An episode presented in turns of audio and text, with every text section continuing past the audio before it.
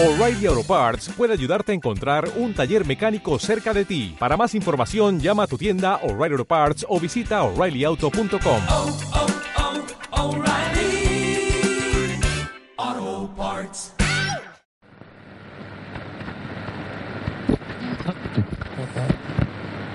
Esto es Conexión Blazers. DeRoy, open three, got it! One point game!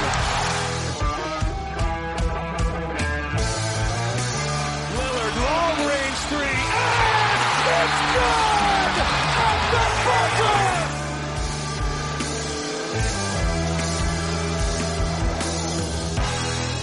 Bienvenidos al episodio 69 de Conexión Blazers.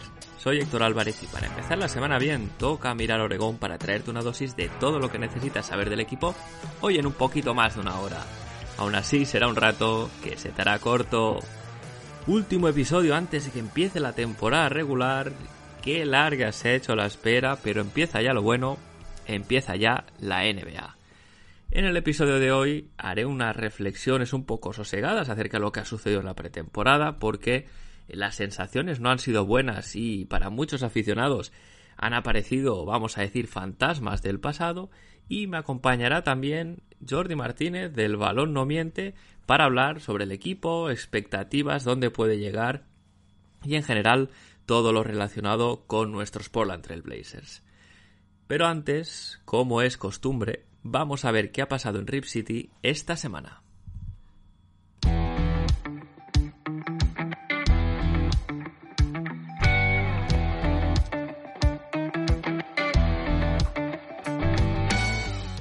Empiezo por lo que era un secreto a voces y es que Adrian Wojnarowski anunciaba que Olivier Sarr ha firmado un contrato two-way con la franquicia. Por lo visto en la pretemporada y por las necesidades del equipo, era un movimiento tan obvio como necesario. Aún así, ¿qué sería más, más típico que esto en los Portland Trail Blazers? Pues que junto a este anuncio la franquicia también informaba que el SAR se ha lesionado, siendo diagnosticado con un esguince en la muñeca derecha que parece ser fue causada en el último partido de pretemporada contra los Golden State Warriors. Se le reevaluará en una semana para establecer los plazos de recuperación.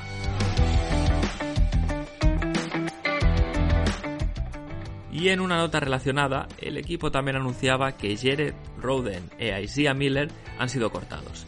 Esto quiere decir que, se, que siga habiendo disponible un contrato two-way para firmar durante la temporada.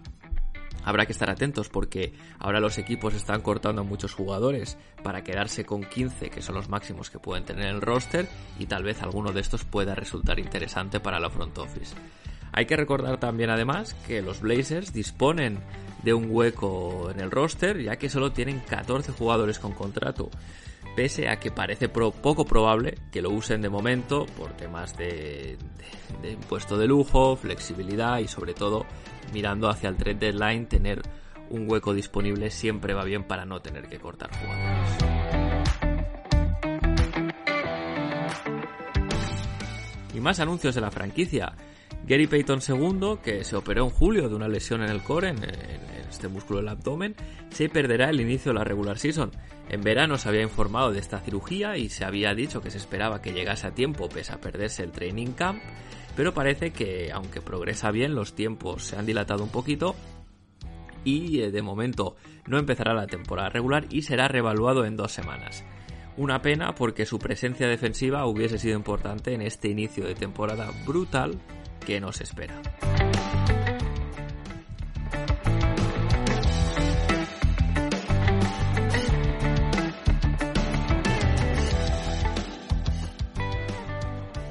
Y antes de pasar a la charla con Jordi, quiero, como os comentaba en la introducción, hacer una reflexión acerca de la preseason.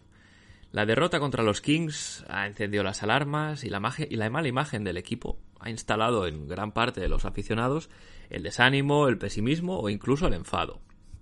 Desde este humilde micrófono quiero dar un poco de perspectiva sobre la importancia de la pretemporada. No voy a pintarlo todo de color de rosa porque no creo que estemos en, esa, en esta situación, pero tampoco voy a quedarme solo con lo bueno, que serían pues Shadon Sharp, pues Jeremy Grant.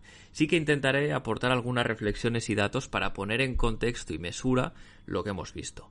Se suele decir que la pretemporada no importa, pero vamos a ser realistas, tampoco es así. Más bien diría que la pretemporada da pistas de lo que puede a lo que puede jugar un equipo, pero no es una imagen real que tomarse al pie de la letra.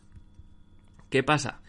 El partido contra los Sacramento Kings fue pésimo y no solo eso, se mostró esa mala imagen de los peores momentos del año pasado, que curiosamente también tuvo una, una pretemporada bastante lamentable. Por lo tanto, tenemos una imagen negativa reciente, el recency bias, que dicen los americanos, que nos empuja a pensar, con cierto sentido, que el desenlace de este año puede ser parecido al anterior. Al final, no podemos olvidar que el equipo ha acabado con un balance de uno, una victoria, cuatro derrotas, que son cuatro derrotas contra equipos NBA, porque la victoria contra el Maccabi Rana realmente tampoco, eh, tampoco dice mucho. Algo que podríamos decir no bueno, ¿verdad? Eh, podemos ver ejemplos de otros equipos que han hecho esta pretemporada. Por ejemplo, Milwaukee, los Milwaukee Bucks han perdido los cinco partidos que han jugado, balance 0-5, y los Oklahoma City Thunder tienen un balance de cinco victorias y una derrota. Y no vamos a pensar que un, un equipo como los Bucks va a estar abajo y los Thunder estar arriba, ¿no? Eh, es un poquito poner cierta perspectiva, dar cierta relatividad al récord de, de la pretemporada. El año pasado, por ejemplo, Portland, también, como decía, una mala pretemporada, eh, cero victorias y cuatro derrotas. Los Milwaukee Bucks también, me parece un equipo, otro equipo que empieza lento, por ejemplo, eh, solo una, una, derrota, o sea, una victoria, perdón, y cuatro derrotas. Y equipos que luego se estamparon en la temporada, como fueron los Sacramento Kings o los New York Knicks, cerraron la pretemporada con buenas sensaciones y un balance de 4-0 que luego no se trasladó a la temporada regular. En años anteriores, viendo más al pasado de Portland, pues pretemporada de 1-3 em, en, la, en la 2021, 2-3 en la temporada de la burbuja, la que sería la 19-20, y hay que irse hasta la temporada que el equipo llegó a la final de conferencia, 2019, para encontrar un balance positivo en pretemporada con 3-2. Eh, ¿Qué conclusión principal se puede sacar de esa pretemporada? Pues que Chansey Billups y los jugadores tienen mucho trabajo por hacer.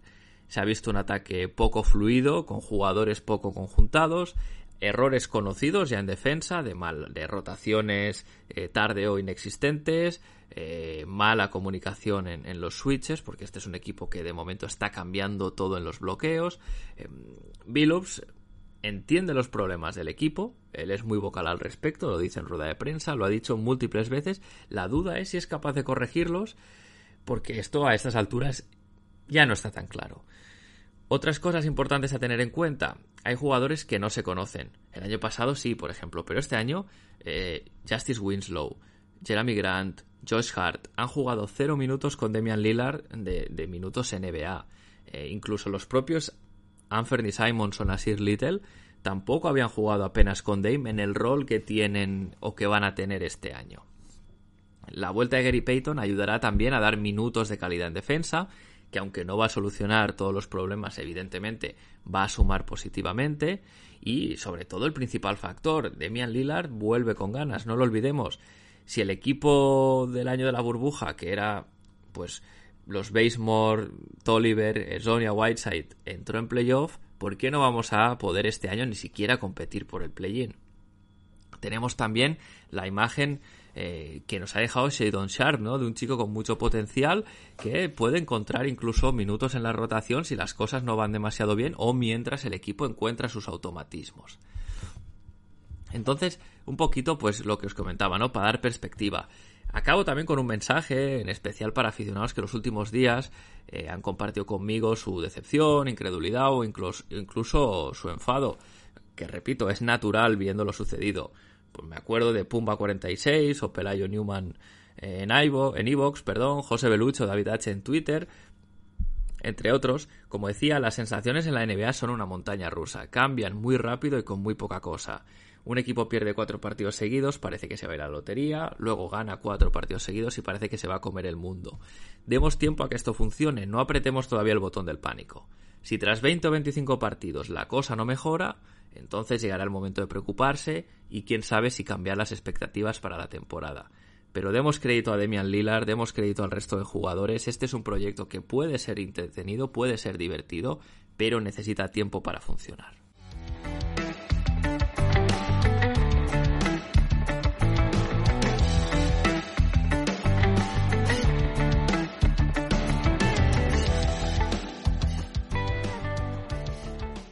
Pues hoy me acompaña Jordi, que ya estuvo aquí en su momento, uno de los cracks del balón no miente, para ver, hacer la previa final del equipo antes de que empiece ya la temporada, una vez finalizada esta preseason que ha dejado unas sensaciones un poquito, poquito extrañas, vamos a decir.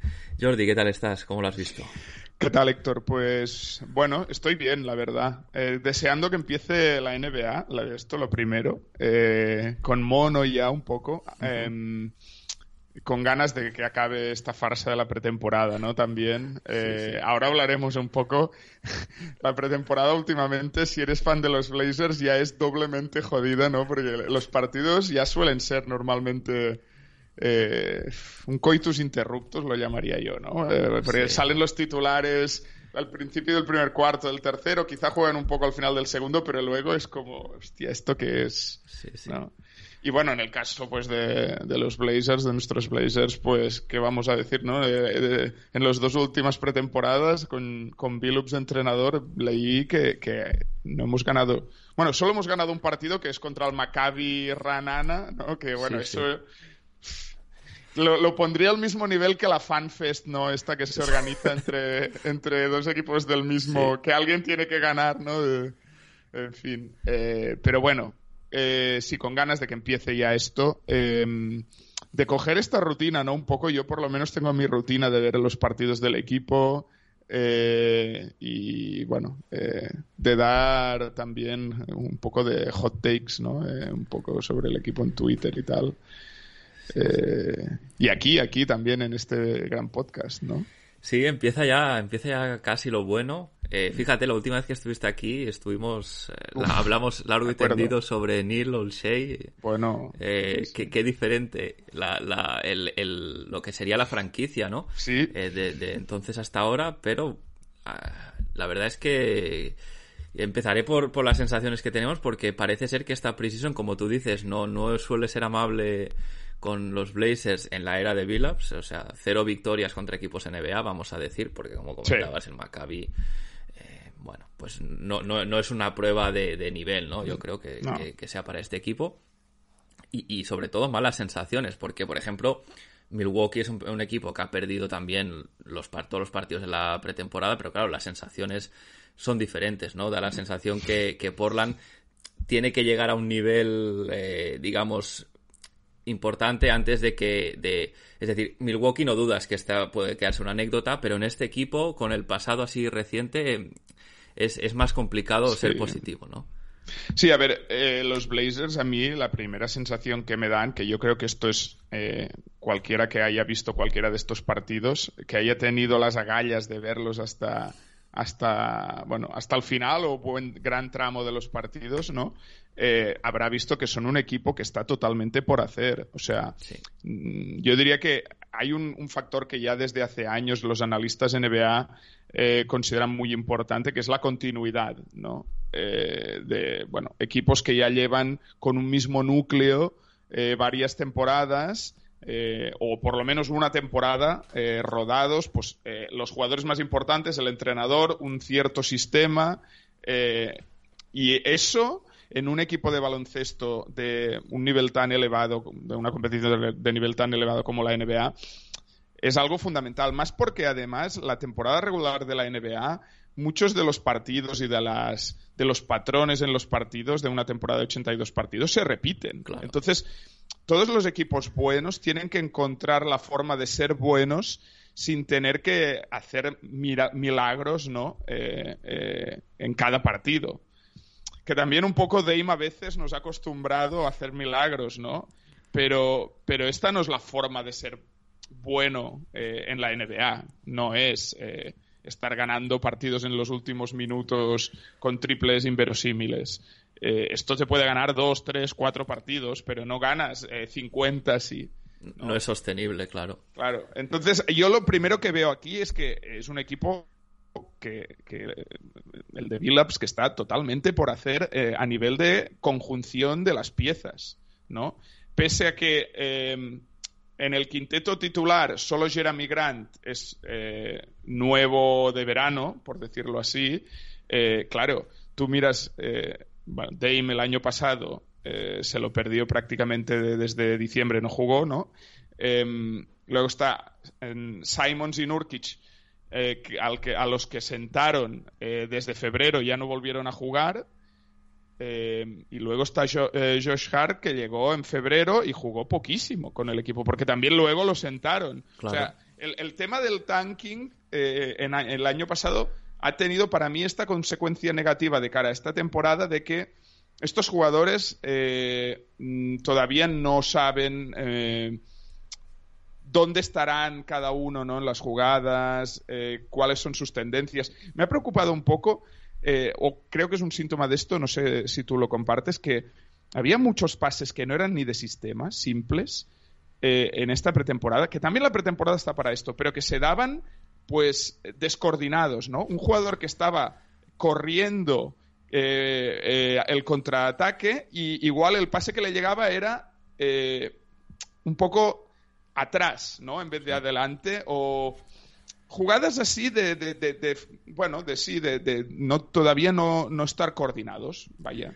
Eh, esto, ¿cuánto de preocupante es esto? Mm, a ver, yo entiendo que con el ritmo de temporada se va a ir eh, haciendo el equipo, pero de cara a los primeros partidos, creo que no podemos esperar eh, una versión muy fluida en ataque eh, de, bueno, de nuestros Blazers. Creo que habrá que tener paciencia.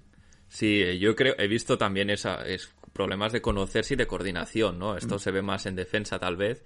Pero claro, es que decías una cosa interesante, Jordi, al final Dame no ha jugado con Josh Hart, Dame no, ha jugado con Justice Winslow, con Jeremy Grant solo en el Team USA, pero no creo que se mm. pueda comparar, ¿no? Y, y Simons, Nurkic, pues prácticamente tampoco porque también fueron, fueron sentados. Entonces, como decías, tenemos muchas piezas que, que no, no, se conocen todavía, ¿no? Y pese a que eso es tiempo, no, no, es muy difícil pretender que pongas a todas las fichas en el tablero, esto no es el ajedrez, ¿no? Aquí, claro, hay, hay relaciones personales, hay entender cómo juega cada uno, más allá del sistema incluso que quiera poner en práctica Billups, que es otro, otro factor, porque es que ninguno de los jugadores que el año pasado jugó más minutos eh, lo, lo, lo, ha podido absorber bien porque no fue representativo, ¿no? Entonces, eh, bueno, pues tenemos un roster que tiene que, conjuntarse todavía y aún falta Gary Payton. Eh, segundo, que todavía no está, ¿no? Pero eh, antes también de ya entrar en más detalle, el roster a ti, ¿qué, te parece el roster que tenemos? A ver, el roster, el roster. Em, para mí, los movimientos de verano de cara a reconfigurar la plantilla, hubo cosas de cal y otras de arena. Que nunca sé cuál es la de cal y la, cuál es la de arena. No sé la positiva porque cal no me parece algo positivo y arena, en fin, bueno, da igual. Eh, eh, a mí el fichaje de Jeremy Grant me parece tremendo. O sea, me parece el fichaje. es que es el jugador que siempre hemos necesitado y por fin lo tenemos, ¿no? El problema es que quizá ha llegado eh, tarde cuando nos faltan otras cosas también. Eh, lo que no me acabó de convencer, pese a que el jugador creo que valía eso y que es un jugador que rendirá bien, eh, esperemos que la lesión esta que tiene ahora se lo permita, es darle la mid-level entera a Gary Payton eh, Jr. o Gary Payton II. Eh, ¿Por qué? Creo que uno de los problemas principales de históricamente de, Portland, sobre todo, bueno, históricamente, sobre todo desde que se marcharon a Minu y Harkless, que son ya tres años, ¿no? O tres o cuatro años, ya no. sí, sí, cuatro temporadas. Yo creo que esta va a ser la cuarta temporada sin ellos, ¿no? Eh, ha sido la falta de tamaño en las alas. Teniendo un backcourt por el que vuelves a apostar de un 1-2 con poco tamaño, em, yo creo que en el 3 y en el 4 tiene que haber mucho tamaño. Y creo que el fichaje de Gary Payton, pese a que es un gran defensor y te incorpora ese factor de defensa exterior muy importante, Em, al final, Gary Payton es verdad que va a jugar bastantes minutos de falso 1 o falso 2, porque creo que en ataque no va a ser el que organice el juego. Va a jugar más como, bueno, eh, como jugaba en Golden State, seguramente sin balón, cortando, poniendo eh, bloqueos, poniendo bloqueos, eh, intentando estar en el dunker spot este, ¿no? Por la línea de fondo, etcétera. Pero en defensa entiendo que sí que va a defender, ocupar la posición de uno o de dos, dependiendo del rival, ¿no? Eh, mucho rato, pero también entiendo que por la configuración de plantilla vamos a ver bastante a Dame, a Anthony Simons y a eh, Gary Payton jugar juntos, ¿no? En el 1-2-3.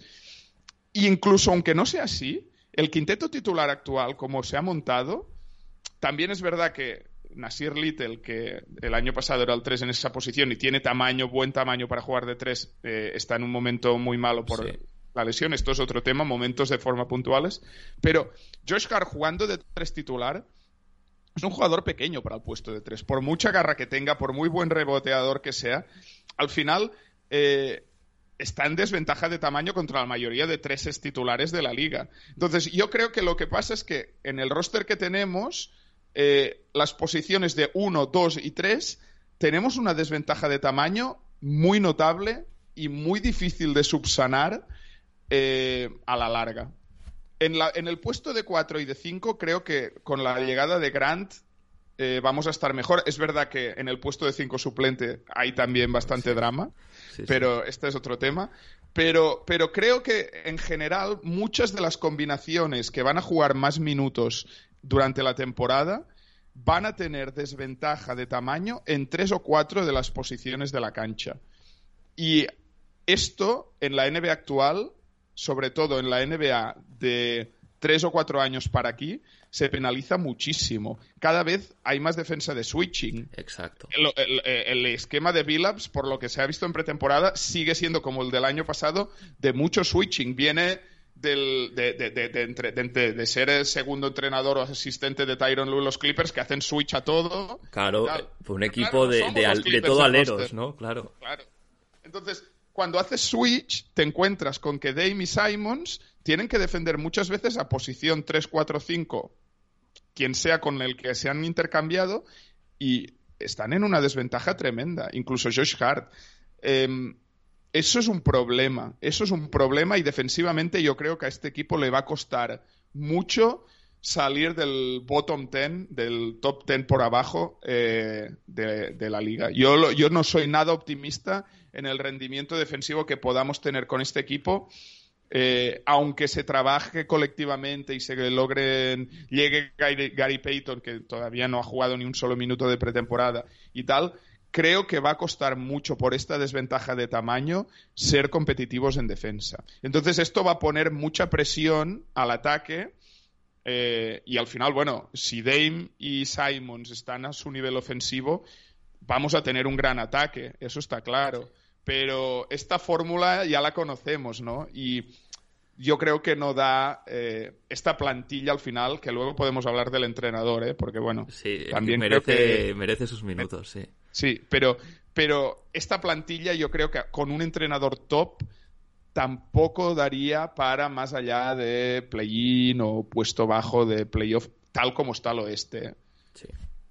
Esta Sí. es mi opinión, no sé cómo lo ves tú, pero... Sí, yo fíjate que antes de la que se abriese la agencia libre, y- decía que para mí el, factor que iba a determinar si iba a ser una buena agencia libre o no, iba a ser quién fuese el titular en el 3 esta temporada. Claro, en principio parecía que iba a ser Nasir Little. Yo dije, Nasir Little sería una mala noticia que fuese titular, no por nada, simplemente Mm. porque si un equipo quiere competir, creo que aún le falta un poco a Nasir, que dio cosas, yo creo que Sí, el año cosas muy pasado... buenas sí. Pero, pero bueno, ahora pues la lesión y todo está un poco fuera de, de- de forma o de, o de, ro- de rodaje, ¿no? Más bien Sí. diría. Y esa era un poco mi, mi como digamos, el, la referencia que yo ponía, ¿no? Sí que es verdad que el equipo ha cubierto las carencias defensivas con Grant, que me parece un muy buen defensor de ayuda, con Gary Payton, que es un perro de presa al que lleva el Total. balón. Pero lo que decías, ¿no? Me falta este 3, que podía haber sido Giannunobi o un perfil similar, que, que- que- que ayudaría mucho, porque claro, eh, puedes tener a un backcourt como Dami Simons y luego al menos el resto de jugadores, como tú dices, no tienen la desventaja de tamaño y son unos, unos perros en defensa, ¿no? En este caso tenemos eh, perros, pero no tenemos el tamaño, entonces, bueno, habrá, habrá que ver, pero sí que es verdad que además este sistema de Switch, eh, todo no, no, no favorece. A mí no me gusta nada, además, porque no, no, no, es un Switch automático, no es Sí, siquiera intentar, sí, intentar exacto, evitarlo. Pasar el bloqueo o No, algo, no, no, es automático y, y yo creo que esto, bueno, eh, una defensa tan agresiva como esta, con personal que a lo mejor no es el más indicado, no me extrañaría que tuviese que levantar un poco el pie del acelerador Billups y, y, buscar, ya no te digo un drop como el de Stotts, que No, era, pero claro, algo, es algo entre medio, porque Claro, este sistema tan pero es que hay muchos, muchos sistemas intermedios Claro. de defensa donde el pivot sale, el hedge, no, incluso el blitz. Eh, hay muchas formas de, de, de defender eh, de otra forma que no sea switch a todo, ¿no? O que no sea drop, que ya es una defensa que evidentemente está desfasadísima, Sí, ¿no? Pero exacto. sí. A ver, si tuviésemos la plantilla de los Clippers, joder, todo switch y ya está. o la de los claro. Celtics. Es que claro, estos equipos eh, pueden hacer switch a todo, claro que sí, eh, pero Pero es que al Eh, final es eso, el personal te, te marca Claro. mucho el estilo que puedes usar. Y bueno, pues ahora nos vemos con un quinteto que ya se ha establecido. Parece que Josh Mm. Hart ha ganado este puesto de titular en el 3, que estaba en competencia con Nasir y Winslow. Nas, como hemos dicho, mal en estos momentos. Y Winslow, pues, a ver, sí que es verdad que es peor jugador que Hart. Pero no sé qué te parece a ti. A mí no me acaba de convencer porque creo que no se aprovecha lo mejor de Hart, ¿no? Es- Estoy de este acuerdo. quinteto. Estoy de acuerdo. Estamos, estamos de acuerdo, sí, sí. Creo que Hart eh, siempre, además, creo en la mayoría de sus equipos no ha sido titular, ha tenido este rol de, de energizer, ¿no? De, de- de traer la energía desde la segunda unidad. Eh, esta, esta jugada que hace también, ¿no? De coger el rebote defensivo, que es gran reboteador, salir por el carril central con el balón, ¿no? Eh, eh, esto en la segunda unidad creo que es mucho más eh, eficaz que en la primera unidad. Eh, y, y- y creo que perdemos eso. Y también perdemos a Hart en el puesto de dos, que creo que es un puesto eh, donde él, en cambio, eh, consigue muchas ventajas. Porque Claro. Hart es un jugador que esa intensidad la traduce muchas veces o la, consigue aprovechar más cuando tiene ventaja física sobre su par. Em, entonces, en el 3 no la tiene. En el 3 tampoco puede rebotear tan bien, creo, eh, como lo puede hacer desde el 2. O esa sensación me da. Y además, eh, todo lo que puede generar con balón cuando tienes a Damia Simons eh, acaparando mucho balón, Claro, claro. lo pierde. Entonces, eh, hemos visto, y esto también me preocupa un poco, que Hart eh, le llegaba la bola en rotación y dudaba un poco incluso de tirar eh, cuando le llega el balón. Y esto en la NBA, si eres un wing 3D, No no puedes. puedes dudar. A la que te llegue y estás abierto, tienes que tirar. Tienes que tirar. Em, creo que para ese rol eh, Little eh, sería mejor. Evidentemente, su estado de forma seguramente no merece ahora mismo ese puesto de tres. Eh, Winslow, me parece que de tres le falta el tiro, seguramente, Sí, aunque sí. tiene el tamaño.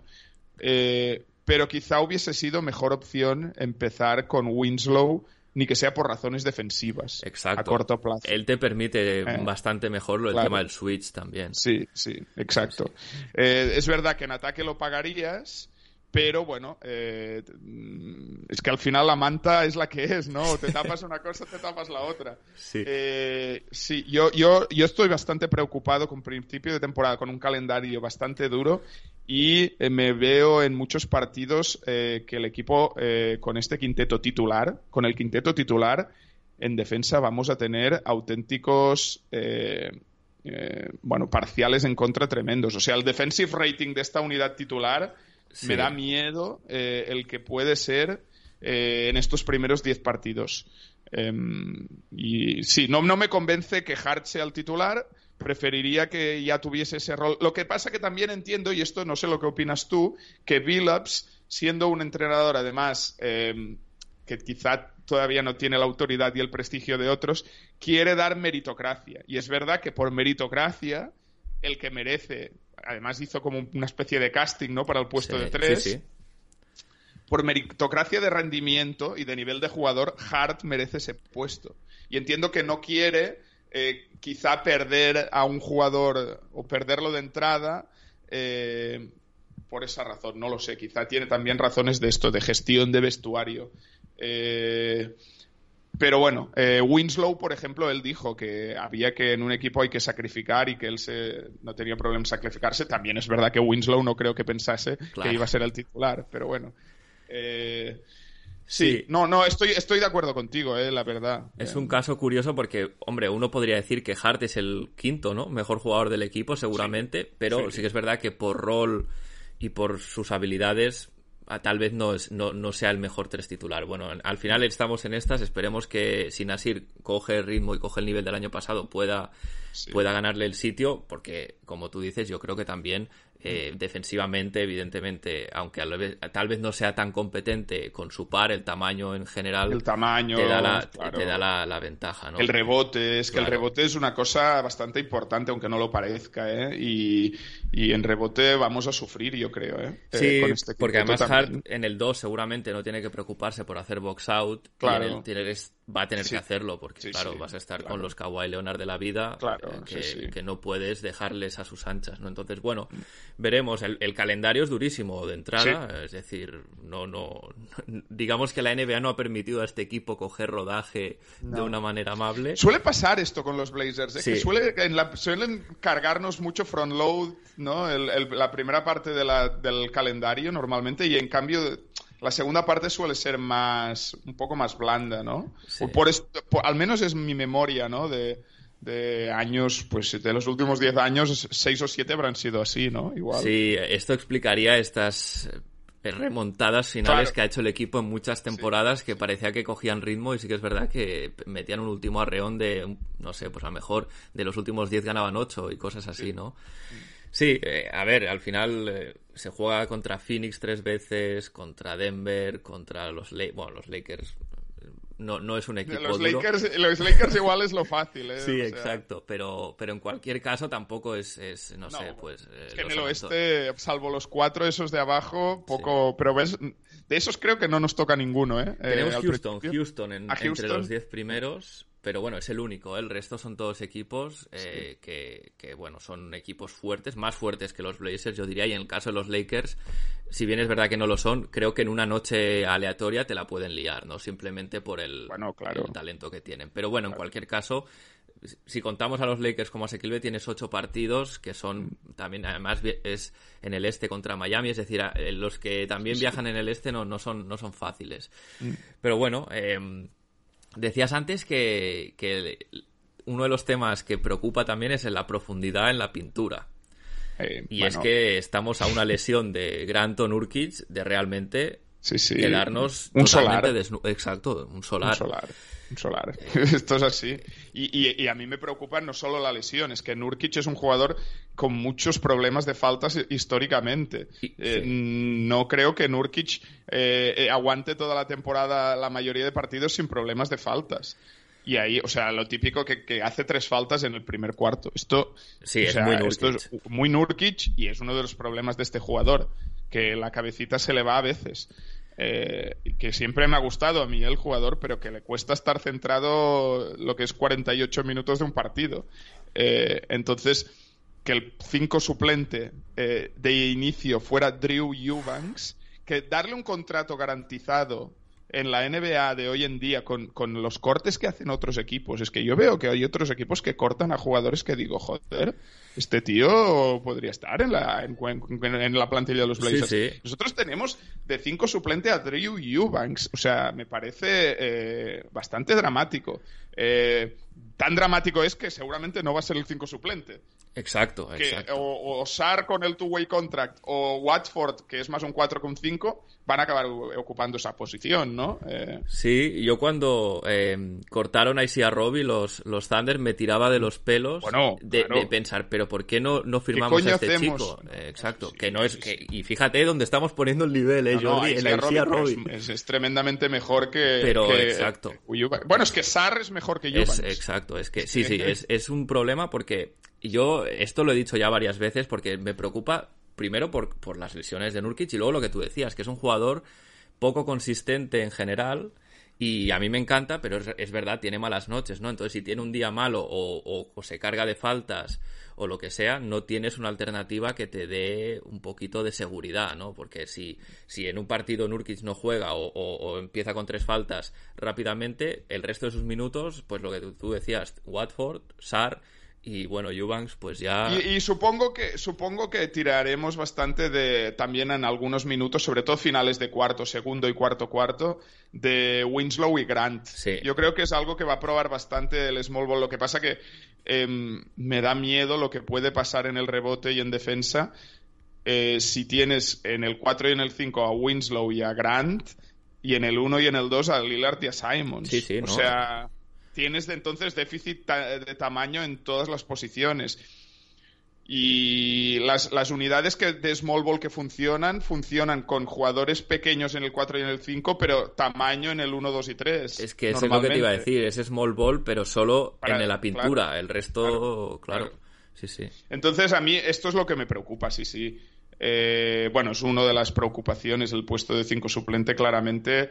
Eh, no sé, a ver, no sé al final quién ganará ese puesto, porque tampoco, no sé si ha habido declaraciones al respecto. Yo no he visto nada. Eh, pero entiendo que no va a ser Eubanks, viendo cómo acabó la pretemporada, que ya le habían adelantado tanto Sar como, como Watford.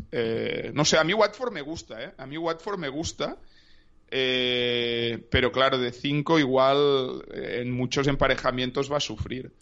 Sí, porque no tiene el, el- la envergadura, ¿no? Claro, El- pues es que debe ser un kilos. 2-0-2 o un 2-0-3 o algo así. Watford. Sí, a mí me gusta también porque es un chico que entiende el juego, me parece a mí. Claro. Pero, claro, eh, como una cosa situacional, no lo veo mal. Como unas, un, digamos, una circunstancia que se puede repetir a lo largo de muchos minutos de la temporada es, es donde me, me ofrece más dudas. No por él, ¿eh? porque simplemente le pones en un en una misión un poquito, no suicida, pero Claro. tampoco sencilla para él.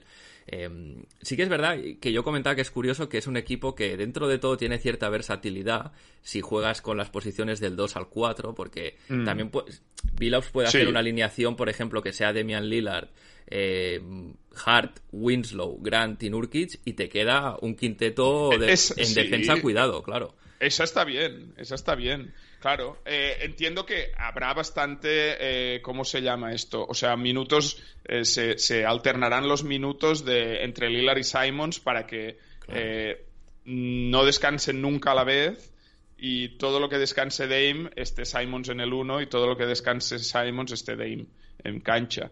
Eh, esto te da margen para eh, en esos minutos tener más tamaño, está claro. Em, entiendo también que cuando vuelva Peyton estará allí, pero Peyton para jugar de dos me parece todavía, en defensa, me parece todavía que no sales perdiendo mucho en tamaño y, eh, bueno, es un jugador que en defensa y, en intensidad y en, rebo- en rebote también, en, contraataque debe aportar mucho. Yo tengo ganas de verle cómo lo usa.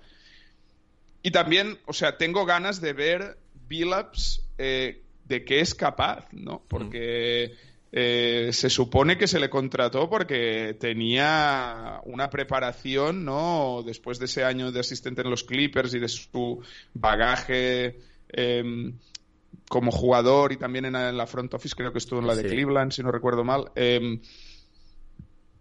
entonces, el año pasado, bueno, eh, lo que vimos eh, hasta diciembre no me gustó nada, pero entiendo que la plantilla era una, era una cosa muy difícil de hacer funcionar. Luego se vieron esos cinco o seis partidos que, que molaron, ¿no? Sí, Antes del parón sí, del. All-Star, eh, donde él dijo, no, es que yo esto es lo que tengo como visión, ¿no? Un equipo con tamaño, guerrero, ¿no? Con, con, con grit, ¿no? Eh, Exacto. pero la plantilla que se ha hecho eh, no sé si va a tener tanto de eso, ¿no? Eh, o, o quizás sí. Tengo ganas de verlo. eh, no sé. Eh, las sensaciones no, no acaban de ser buenas, pero, pero bueno, eh, tampoco, o sea, es que me está, está- me está- está- estoy sintiéndome mal de, de- de que está saliendo un, un episodio muy negativo y también seguramente, bueno, puedes introducir tú los temas, pero habrá que tener ilusión por algo, Sí, ¿no? sí, a ver, yo antes, antes de esta charla hago una pequeña reflexión sobre la, la pretemporada y, y lo que tampoco hay que llevarse las manos a la cabeza, es decir, al final es lo que hemos dicho, muchas cosas que, que tienen que, engranaje que tiene que rodarse, que tiene que, que, pues bueno, acostumbrarse a trabajar eh, de la misma manera y eso no lleva tiempo, no es sencillo. Lo que pasa que sí que es verdad que tampoco yo creo que hay un poco de recency bias en ese sentido de Sí. que está muy cerca la- el año pasado, que fue algo que muchos aficionados o no conocían o no, o no No recordaban. recordábamos, sí. Eh, Entonces, claro, eh, eso, eso quieras que no tiene, tiene un peso y, y viendo que eh, un poco empieza el año igual, ¿no? Yo sí que creo que hay razones para ser más optimista que el año pasado, porque creo que pese a todo las vibras en el equipo son buenas. Sí. Y eso, eso hace bastante porque el año pasado, muy, ya muy en- al principio se veía que Covington ya estaba con la cabeza en otro sitio, Powell había firmado porque era donde le habían dado más dinero, pero no era un jugador que realmente quisiese estar. Eso creo que no, no pasa ahora. CJ sabía que iba a ser traspasado. Exacto, sí, sí, sí. eh, Entonces eh, era, había un, un ambiente raro que creo que en este año no está porque tienes a Jeremy Grant que ha querido venir aquí, eh, Gary Payton que bueno, pues ha- se le ha dado un contrato que en principio le ha- también tiene que estar motivado, Nurkic renovado, Simon renovado, es decir, sí. Pero Mira, yo te, yo te digo tres cosas que me ilusionan. Venga. A ver si tú también te ilusionan, ¿vale? venga, vamos. La primera, vuelve Dame. Sí, Y yo tengo unas ganas bárbaras de ver a Dame. Pero a ver a Dame de verdad, no el del año pasado, que no era Dame. Solo te diré, eso me ilusiona. Jordi, que este año yo en la fantasy que estoy, mi primer pick ha sido Demian Lillard. Es decir, Hombre, he puesto, grande. ¿cómo es aquí? Put your money where your mouth is. Claro, Pues, claro, ah, claro. y, eh, creo que Ojo que yo tengo mi draft, lo tengo hoy, ¿eh? A las, a las 10. eh, bueno, estamos grabando ahora, son las 8, pues dentro de un par de horas tengo mi draft. A ver Pues, dónde me toca, pero sí, sí, sí, sí. si puedo lo drafteo. claro. No, yo, yo estoy muy convencido de que entre lo buen jugador que es y las ganas de reivindicarse, todo, todo va en, digamos que está la alfombra puesta para que sea un año, no sé si el mejor de su carrera, pero casi. Es decir, Mm. yo creo que vamos a ver un Dame como el año de la burbuja. Es, es lo que yo espero. Yo, yo no sé lo que esperar, pero espero ver a Dame siendo él. O sea, porque yo de Dame ya no espero nada. O sea, yo espero Claro. que me haga disfrutar y, y vibrar con sus triples y con su carácter y, y- y con su sí, con su swag eh, un poco, Sí. ¿no? Eh, entonces yo tengo muchas ganas de esto, de tener momentos Dame durante la temporada regular del típico partido que empieza a meter triples en el tercer cuarto o en el cuarto cuarto, ¿no? Y, y- y- y- y es... ¡buah! Te, Sí. te levanta de la silla, hostia. Eh, perdón, ¿eh? Pero... Sí, no, sí, sí. Que Dame eh, llevó a playoff con play-in de por medio, pero a un equipo con Tolliver, con Esonia, Sí, es decir, sí, sí. un equipo un poco de, no, no diré, Bueno. no quiero decir de arrastrados, porque ya me gustaría a mí jugar como Mario Ezonia, pero sí que es verdad que no de jugadores de nivel NBA, entonces no, eso, no, esa situación ahora no lo hay, el roster tiene mucha más calidad. Exacto. Sí, sí. Luego, segunda cosa que me ilusiona, tener a Jeremy Grant, un jugador que cumple el perfil que yo siempre he visionado para el 4 de un equipo de los Blazers con Dame. Un jugador perfecto para jugar eh, bloqueo y continuación tanto para adentro como para afuera. Eh, un jugador eh, que atlético, largo, que tapa huecos en defensa, que protege el aro si hace falta. Eh, un jugador, al final, con la combinación de tamaño y velocidad, que Sí. es una cosa, tamaño, velocidad y meter de fuera. Es una cosa que las tres juntas nunca he tenido Dame como compañero en el 4. Bueno, he tenido a la Marcus, pero era otra NBA que Sí, se jugaba es con que el, te iba a jugar desde el poste, era otra cosa. Te iba a preguntar, ¿mejor alero, no? Desde, desde los tiempos de la Marcus, Claro. claramente. No, no, sí, sí. No, no, sí, sí, exacto. Sí. Sí, sí. Y eso a mí me ilusiona también. O sea, el fichaje de Jeremy Grant a mí me, me la puso morcillona. Perdón, ¿eh? pero sí. Eh, o sea, esto es así. Y luego me ilusiona ver o ver, eh, ver, ver a Simons llega, ver a dónde puede llegar Simons. Simons es un jugador que a mí me, me dejaba bastante frío eh, en sus dos primeros años de rotación. El, el primer año de rookie no lo cuento porque no jugaba, pero en sus dos primeros años a mí me dejaba bastante frío. Y en cambio el año pasado me ilusionó. Eh, llegó a desarrollarse de una forma que yo sinceramente no esperaba. Yo sinceramente no lo esperaba, ¿eh? Viéndole, habiéndole visto. Y mira que en el tercer año tuvo un gran porcentaje de tres, pero le veía muchas deficiencias en el bote y en la toma de decisiones. Sí. Y el año pasado, en esas dos fa- eh, facetas, que para un jugador eh, ofensivo en la posición de 1-2 en la NBA son fundamentales, vi que mejoró.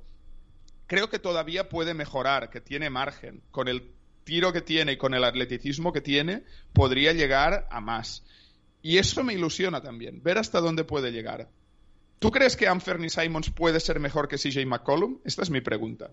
Creo que puede ser mejor, creo que tiene potencial para ser mejor. Creo que a, a día de hoy ni mucho menos No lo, lo es. es. pero creo que tiene. eh, el atleticismo que no tenía Exacto. CJ y el sobre todo creo que puede conjuntar mejor con Dame también porque CJ le gustaba mucho buscarse su tiro en el Sí. mid-range, botar, bailar Mm, y eso sí. Simons no lo necesita, ¿no? Eh. Creo que tiene ese potencial. Yo, Jordi, te debo decir, yo de Simons lo puse en la trade machine eh, muchas veces porque incluso en los primeros partidos de su explosión no me lo Sí. acababa de creer. Era lo Sí, que decía, hay, Sí, hay que aprovechar ahora que, se han abierto los ojos a mucha gente para, para encasquetárselo a alguien y traer un jugador de calidad. Y, y no, no, eh, la verdad es que lo que hizo fue, algo hizo clic en, en su Hizo juego y brutal. Me acuerdo de, de un partido contra los Pistons que Cunningham le hace presión toda la pista y parecía que no sabía ni votar, que lo pasó muy mal y a las tres semanas, bueno, estaba metiendo 44 puntos en Memphis, Sí, sí. me parece que y fue, no, ¿no? Sí, sí, no, no. Y, y- y- y- y le, le hacían defensas tipo Dame al Sí, final. sí, exacto. Le Sí, hacían sí. defensas de, bueno, de, de dos contra uno solo con el medio campo, prácticamente. Sí, me Para acuerdo Phoenix tirándole sí, a Mikael Bridges con todo, Sí, sí, que, sí, claro, sí. eso, ojo, eh. Bueno, sí, sí. Uno de los mejores defensores exteriores de la liga, si no el mejor. Bueno, no sé, está ahí, top 3, diremos. Sí, sí. Entonces, sí, eh, la verdad es que ilusiona porque Mm. yo sigo manteniendo un cierto escepticismo porque quiero ver a Simons Sí, yo... a este nivel en un equipo que compite y Sí. con Dame, que creo que Sí. son las dos variables que, no hemos visto todavía, pero lo que sí que nos demostró el año pasado es, es un poco que puede hacerlo, ¿no? Ahora ya es cosa suya y de Billups para que puedan hacer que esto Mm. pase, porque si, si tienes un jugador que, que al lado de Dame que juega como jugó Simons el año pasado, tienes como una versión de Dame cuando Dame está en el banquillo Claro. y, y, claro, defiende un, un dúo así también, ¿no? Mm. En, en el, eh, en el perímetro no es, no es fácil para los rivales, pero... Eh, ¿Has visto los números de la extensión de Jordan Poole? Eh, sí, eh, 130 kilos por cuatro años. Es 30 millones más en total de lo que cobrará Simons, es decir, que son 7 millones y pico por temporada más. ¿Tú con quién te quedarías? ¿Con Poole o con Simons a dinero de cada uno? yo con Simons. Poole me parece que es un jugador que ha demostrado más que Simons. Al final eh, ha, Bueno, ha- claro, ha ha ganado el jugado, anillo. ha ganado el anillo, pero me parece que tie- no, no quiero decir que es peor jugador, pero creo que su techo es más bajo y además Simons me gusta más la vibra de jugador que tiene, ¿no? De más hormiguita que trabaja, que no sé, creo que entiende. Sí, a mejor su rol en el equipo de lo que lo hace Poole. A Entonces, mí me parece que el puñetazo a Poole le ha salido rentable. Sí, sí, sí, las cosas como son. Es, eh, algo, a- tal vez algún millón más rascase de ahí, pero sí, sí, me sorprendió un poco, ¿eh? No pensaba que iba a ser tan alto. Es- al final estamos hablando de más que Simons, pero más que Tyler Hero incluso. Claro, no, no, lo digo porque cuando salió la cifra de Simons hubo gente que criticó que era muy alta, ¿no? Eh, igual ahora con lo que se está dando a otros jugadores de su misma posición y edad, ¿no? Eh, ya no lo parece tanto, ¿no? Bueno, habrá que luego verle, ¿no? En cancha, pero... Yo creo que si mantiene una cierta progresión, la segunda mitad del contrato de Simon será barata. Será esos contratos que dices, ahora es barato. no lo veo en el caso de Nurkic, por ejemplo, Correcto. pero, pero en el de Simon sí, sí que creo que podemos tener esa... esa... Si tenemos una conversación dentro de dos temporadas, podemos pensar, mira, ahora es un contrato de estos friendly, ¿no? Para el equipo. Sí, sí, sí. Sí, sí. Sí, estoy de acuerdo, eh, estoy de acuerdo. Sí, pues un poco son estos tres factores. ¿A ti, a ti te, aparte de esto, tienes ilusión por más cosas o pequeños... eh, Sí, yo tengo ilusión porque Billups sea capaz de plasmar su visión en, en ca- en la cancha, porque creo que es un entrenador que llegó, diagnosticó muy bien los problemas que tenía el equipo, creo que la manera que él le explica que quiere hacer jugar es una manera que te puede llevar lejos, pero no acabo, o sea, hay como una desconexión entre eso y luego lo que se, lo que se ve en pista, y eso es Sí. lo, lo que creo que, que, que si es capaz de, de- de trabajarlo y de, y de plasmarlo, puede ser un equipo muy divertido, ¿no? Si un equipo como el que, con el roster que hay, que defienda como quiere Billups de una manera eficiente, mínimamente eficiente. intensa, ¿no? Exacto. Puede ser un, un quebradero de cabeza para cualquier equipo bueno en una serie a siete partidos.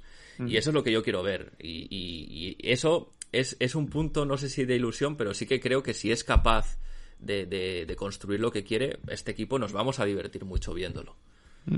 Sí, bueno, esperemos que sí. Yo, yo- yo- no, quizá con Billups soy un poco más escéptico todavía, pero bueno, eh, ya lo digo, con Ann Simons el año pasado lo era y ahora me tiene ilusionado, ¿no? Entonces, bueno, hay que, hay que, hay que darle tiempo, ¿no? Y, y ve- a- por lo menos esta temporada ver qué tal. Em, sí, eh, no sé. Yo también pequeñas cosas que me gustaría ver, ¿no? Eh, a ver si Sharp eh, va, va ganando confianza, ¿no? Y en algún momento de la temporada puede entrar en la rotación y ser útil, porque al final el talento que tiene y el físico que tiene, eh, cuando dé forma ¿no? a todo eso, en eh, se haga como profesional de verdad, ¿no? Ahora es profesional, pero tiene que aprender a serlo, ¿no? Y por profesional no digo de hábitos, que también No, no, digo claro, de, de tendencias en la cancha. sí. Al final es un jugador que tiene que aprender a, a dónde colocarse, ¿no? Eh, mm, cuáles son las acciones que un jugador NBA 2-3 no puede sacarle partido, a su físico, todo este tipo de cosas, pues también me, me genera una cierta, una cierta ilusión, ¿no? En la pretemporada ha jugado muy, muy bien en el sentido de que se le ve este flow, ¿no? Que, Mm. que hace las cosas fáciles, como tú dices, pues todos los rookies eh, a veces los ves y están perdidos en, en Mm. pista, no sabe muy bien dónde ponerse, sobre todo en defensa o cuándo Eh. Pero, pero tiene, tiene las hechuras de, de, de jugador, no sé si superestrella, pero de muy buen jugador. Y además, físicamente, si, si, si este... Ah, es un portento. Claro, es que imagínate que lo tuviésemos en el 2 con tres años de experiencia en la liga, ¿no? Pues estaríamos hablando de algo tremendo, exacto. Sí, sí, sí, sí, un, backcourt Simon Sharp, ¿no? A largo plazo. Eh, podría estar bien, ¿no? Si se desarrollan eh, como deben. Sí, sí, sí. Sí, bueno, eh, veremos. O sea, al final eh, es lo que te decía al principio. Eh, ah, vuel- vuelve la NBA, ¿no? Y, y- y es el momento de ilusionarse. Luego ya, Exacto. ya, ya llegarán las hostias, ¿no? Ya, ya llegarán, ¿no? Sí. Eh, eh, por lo menos tener esta imagen, ¿no? No, no- no de la primera parte de la conversación que hemos tenido de muy... quizá demasiado realista. Sí, tal Eh, vez es, es eso, ¿no? Pero... Y también es una manera, yo creo que, que hay que hacer un ejercicio de paciencia con este equipo este Sí, año, porque es lo que decíamos, no, no, no tiene pinta de que vaya a empezar eh, como ya el tren a todo, a- o sea, ya No. a toda leche. Es decir, es un equipo nuevo que tiene un calendario difícil, entonces yo siempre digo que hasta los 20, entre 20 y 30 partidos, el equipo tienes que ver a, a qué juega. A partir de esos partidos ya sabes si va a hacer algo esa temporada o no, salvo excepciones. Entonces, bueno, hay que darle estos partidos. Y si de los primeros 10 se pierden más de los que se espera, hay que tener paciencia. Esto creo que todos lo tenemos que ejercitar este año como aficionados porque no nos queda otra realmente. Sí, ¿tú, tú cuántas victorias, eh, o sea, ¿dónde, dónde pondrías la línea de victorias que esperas? Yo ya pongo- sé que hay muchos factores, ¿eh? Sí, pero- sí, no, no, yo lo- ya lo, lo he dicho en alguna ocasión, 44 victorias creo que es un número bueno, es decir, fíjate que el año pasado, intentando tanquear en un ejercicio de tanking Sí. eh, de 10, Tremendo, sí. el equipo consiguió 27, es decir, Sí. que veo gente que pronostica 32 y pienso... No, no, bueno, no, no a ver, el oeste, es locos. el oeste de partida es más duro que el del año pasado, ¿eh? Pero, pero bueno, yo 32 lo veo muy bajo, sinceramente. Si, no, si no hay percances, lo veo muy bajo.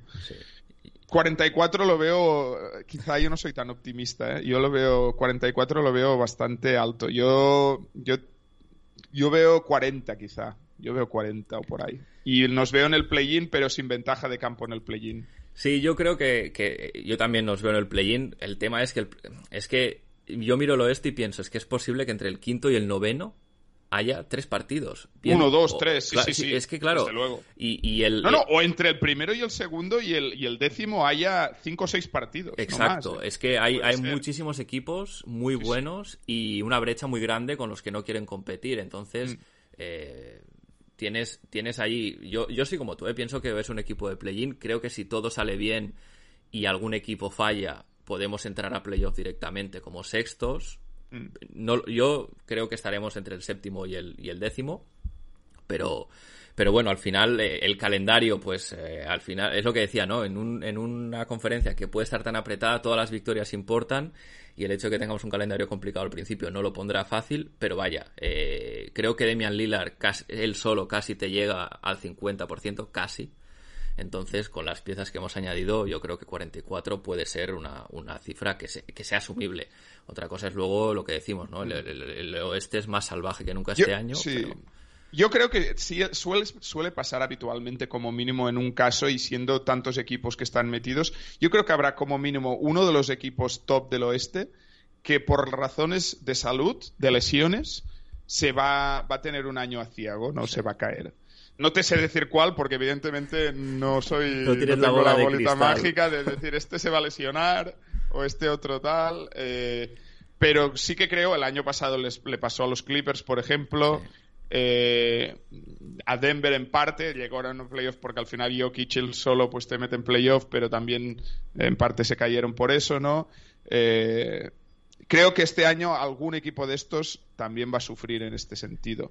Sí. Y solo eh, desear que no seamos nosotros, ¿no? No, Eh, esperemos pero- que no. Eh, También hay, yo, por ejemplo, soy muy escéptico con Phoenix. No me extrañaría que, que- ah, es un equipo al que veo en descomposición Bueno, la- las vibras son eh, malísimas. malísimas. Y, Sí. y Las entonces... vibras importa, ¿eh? Exacto. Yo, de hecho, te iba a preguntar qué rivales crees directos que podemos tener por la lucha del play-in. Yo te adelanto ya que para mí Phoenix es uno que puede caer hasta ahí por eso, ¿no? Porque es un equipo que le veo que, que juegan de memoria, pero que se puede ir degradando la situación a medida que Ya. pasen los partidos peligrosamente.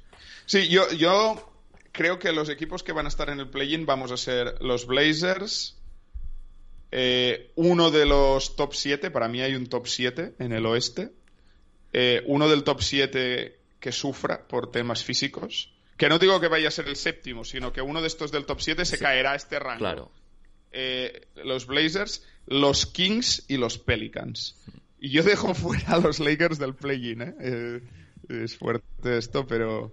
O sea, la- bueno, los, los Lakers no sé, será mi, mi inquina por el tema este del púrpura y, y dorado, pero, pero eh, o sea, realistamente con el, el tinglado que tienen ahora mismo con Westbrook, yo no, no veo, salvo que hagan un traspaso donde lleguen jugadorazos, no veo cómo, cómo se van a ser competitivos. Pero, pero bueno, al final es esto. O sea, no me atrevo a decir cuál será de estos equipos del top 7. Porque mm, es verdad que Phoenix eh, no será lo del año pasado. eh, se ha degradado mucho en tema de vibras. Pero es que Phoenix el año pasado no sé si ganó 62 partidos. Entonces. em, Devin Booker, Michael Bridges, eh, esta gente, eh, Ayton, por muy mal que se lleve con el resto, Cam Johnson, Chris Paul, si no se ha caído totalmente su nivel. Es que solo para mí Booker y Bridges te dan, te dan Sí, uno en ataque sí, y otro en defensa, eh, un nivel de en temporada regular ganar bastantes partidos. Pero bueno, no lo sé, puede ser ¿eh? que, que- que- que se deteriore tanto el tema de, de las vibras y tal que, que se caigan totalmente. O sea, cosas más raras se han visto. Sí, ah, Cosas más raras se han visto. es muy verdad. difícil de pronosticar este año. Es También hay un tema de que creo que va a ser un mercado de traspasos muy movido. Eh, esto también se suele decir muchos años y yo creo que este año, eh, precisamente eh, el hecho de que esté bastante abierto el tema del anillo y que haya Wembanyama en el, en el, en el culo, digamos, de la liga, hará que haya muchos equipos que deseen traspasar vendiendo y otros muchos que deseen comprar. Y entonces creo que va a haber un mercado bastante líquido, bastante movido. Entonces, esto también, lo que hablemos ahora, puede ser papel mojado si hay según qué traspasos en, en enero o en febrero, ¿no? Eh, por eso también se hace un poco difícil decir quién será ¿no? nuestro rival del Sí. play-in. Pero sí que veo, los Pelicans es verdad que, que, que molan, ¿no? Molan bastante Equipo League Pass, sí. equipo League Pass totalmente y Zion a mí me encanta y tengo ganas de verle, pero quizás sean uno de nuestros principales rivales. Eh, sí. Eh, y luego los Kings, a mí Kings, sí. los Kings me gustan. ¿eh? Esto, esto es un poco contrasentido, pero los Kings, eh, además de que nos apalizaron en este partido de pretemporada, la plantilla que han hecho, ya sé que se ha criticado mucho lo que hicieron con Halliburton y tal, pero la plantilla a corto visión co- cortoplacista, si no miramos su proyecto a largo plazo, para este año su plantilla me gusta. Diez hombres muy competentes. Claro, tienen una. Werther me parece un fichajazo para ellos. Sí. El rookie este que tienen me parece un, un jugador perfecto para la NBA moderna, ¿no? Eh, Keegan Murray. Y, y luego, pues. eh, eso, tienen, tienen. Han ganado profundidad. Sí. Entonces, eso seguramente les funcionará para ganar partidos. Son los Kings. Son ¿eh? los Kings, sí, sí. Yo también los tengo como uno de los rivales directos. Espero que sean que los Kings sean los Kings un año más sean y los Kings. eh, siempre yo siempre los comparo con el, eh. el cava o la gaseosa, ¿no? Que, que empiezan fuerte pero se, se suelen diluir al final Mm. por bueno pues porque son los Kings, ¿no? Eh, Sí, sí. Veremos este año. También tiene nuevo entrenador. El año pasado quisieron competir y ni por esas pudieron. No, Entonces, no. Bueno, llevan muchos años así. O sea, Vivek, el, el propietario este que tienen, lleva muchos años intentando ni que sea meterse en playoff y no lo ha logrado. O sea, es terrible, sí, sí. Pero sí que es verdad que apunta que este año pueden, pueden ser un rival. A ver, veremos. Yo soy, soy, lo, lo acoto, o sea, pues para mí son equipo de play-in, pueden ser ese equipo que se quede dentro o fuera, pues según cómo se muevan los Lakers, por ejemplo. Pero sí que es verdad que lo que decías, ¿no? Al final, el, este, este competición que va a haber del tanqueo nunca vista por, por un prospect como Claro. Wembanyama va a hacer que, que pueda haber mucha, bueno, pues sorpresas, movimientos y... ¿Tú, tú aceptarías, eh, si no vamos muy bien en enero, otro tanque buscando Wembanyama? No, no, no, no. Yo, yo estoy de acuerdo contigo. eh. Porque además te digo una cosa, Jordi, creo que quien empieza a tanquear en enero por Wembayama ya va tarde. Ya ha hecho tarde, Ya va tarde, tarde. es decir, Sí, porque sí, sí, de saque tienes a cuatro en el oeste y tres más en el este que ya ni se lo... sí, sí. o sea, No. ya, ya vamos tarde, entonces no, no, no, no, no lo veo para nada y además Mm. creo que no es una cosa que una afición acostumbrada a competir como la de Mm. los Blazers pueda soportar. Es decir, te puedes comer un año malo como el año pasado, pero no es, no, no es una franquicia que lleve como era Minnesota hasta el año pasado Sí, sí. de travesía en el desierto. Creo que sería... La afición no lo toleraría, yo creo. Estoy de acuerdo, estoy de acuerdo. Sí, sí. Yo por lo menos eh, me parece infumable lo del tanque. Sí, no, no. Como aficionado del equipo me parece infumable. Sí, sí. Vamos, que yo el año pasado, después del All-Star, prácticamente no vi al equipo. Yo vi, yo vi el 90% de los partidos, pero en muchos eh, te, te debo reconocer que pensaba qué estoy haciendo ahora mismo viendo este Ya, ya. espectáculo porque era, Sí, sí. era muy difícil de ver como aficionado, muy, muy difícil. Pero bueno, es Mm. por lo que decimos, ¿no? Este año no, no creo que ni Dame lo toleraría como jugador que es y la afición tampoco, entonces no, no creo Mm. Sí, sí. Que, que se pueda dar. No, no No, lo tengo estoy, de, estoy de acuerdo, sí, sí. Bueno, Jordi, pues eh, voy a ir cerrando, no te quiero tampoco quitar mucho más tiempo. Bueno, Eh, sin agradecerte que, que te pasases por aquí a hablar de, de este equipo que tanto nos gusta y, y que, bueno, evidentemente estás más que invitado para volver cuando, cuando quieras. A ver si la próxima conversación que tengamos, el, el- este optimismo que decías lo tenemos ya de salida porque las cosas en el equipo van a toda vela, ¿no? ojalá, ojalá, ojalá. Nada, muchas gracias, bueno, otra vez por, por invitarme eh, para charlar de, de esta pasión, ¿no? Que son los Blazers. Y nada, eh, eh, darte la enhorabuena por, por, por mantener este espacio ¿no? de, de- de los Blazers en español que, que se agradece eh, por esta pequeña comunidad que, que, que- que- que has creado ¿no? y, y nada, un placer. Sí. Muchas gracias, Jordi. Rip City, go Rip City. Go Rip City.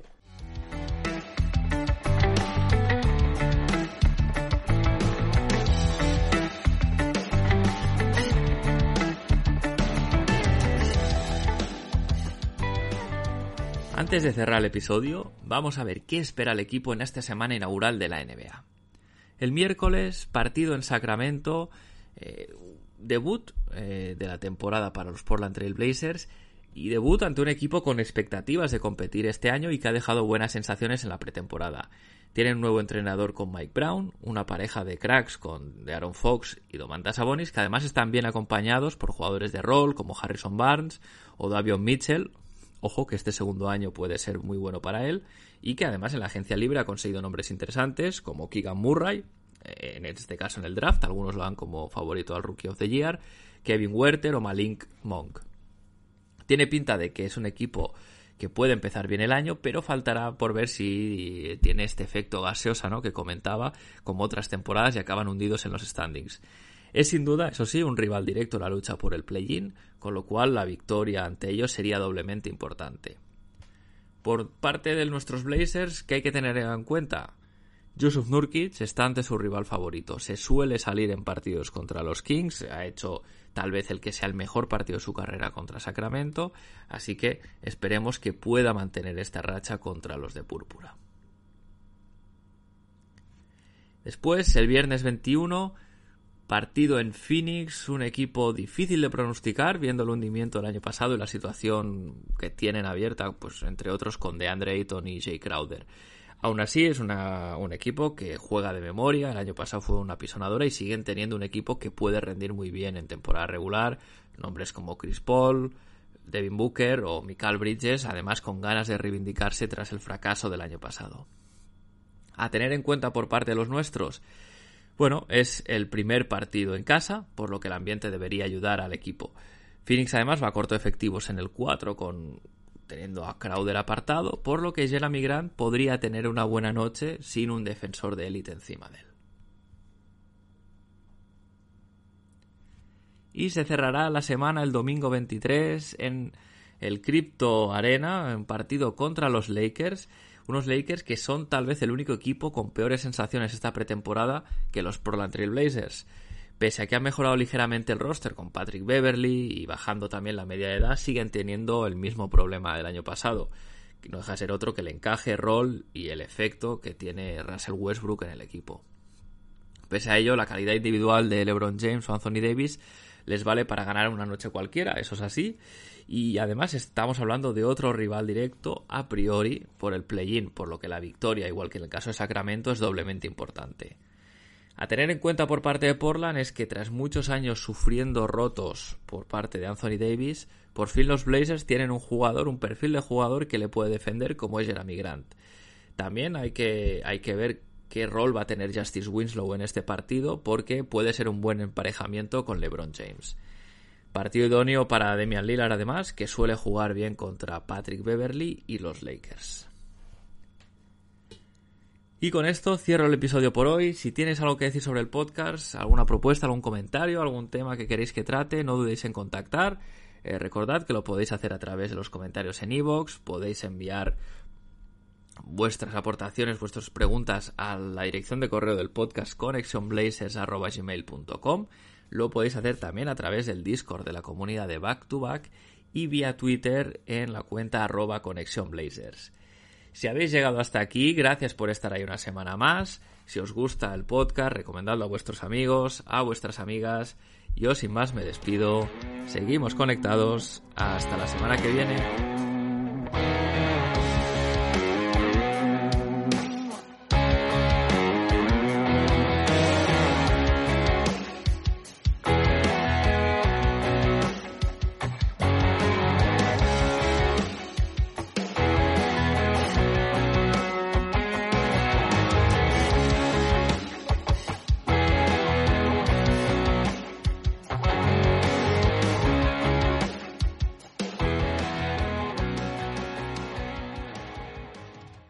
Dale más potencia tu primavera con The Home Depot.